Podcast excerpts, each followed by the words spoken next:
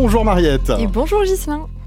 Mais si Jamison, née en 1956, est la première femme noire dans l'espace, elle est aussi la première astronaute à apparaître dans Star Trek, série qui lui a donné envie d'être astronaute quand elle était enfant astronaute donc et actrice d'un Star Trek Nouvelle Génération, une vraie space geek, donc c'est Mae Jamison, une vidéo biographique euh, qui est euh, disponible sur une chaîne YouTube nommée Sur les épaules des géantes.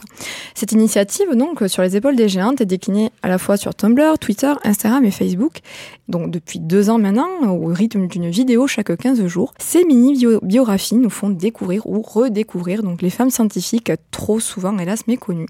Florence Nightingale, pionnière des soins infirmiers modernes et de l'utilisation des dans le domaine de la santé.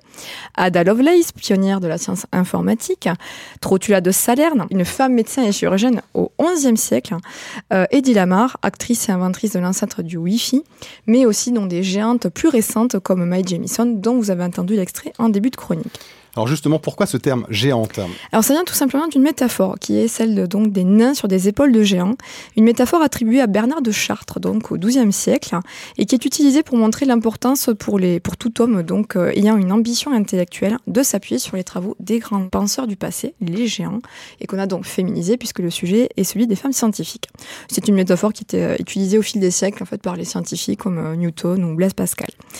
D'autres types de vidéos sont déclinés également sur cette chaîne, hein. par exemple vidéo spéciale Noël pour vous donner des idées cadeaux si vous voulez acheter euh, des livres pour les enfants ou des jeux, des BD, mais également des recommandations de séries ou de films donc, qui traitent de, ce sujet-là. Et ce que j'aime bien euh, sur cette chaîne, c'est qu'elle fait part aussi justement de l'évolution, de, son évolution, de sa ligne éditoriale. Elle fait des petits bilans avec les vidéos lors de, des anniversaires de la chaîne. Et c'est assez sympathique de pouvoir voir euh, justement son évolution dans sa manière de, de penser et de réaliser.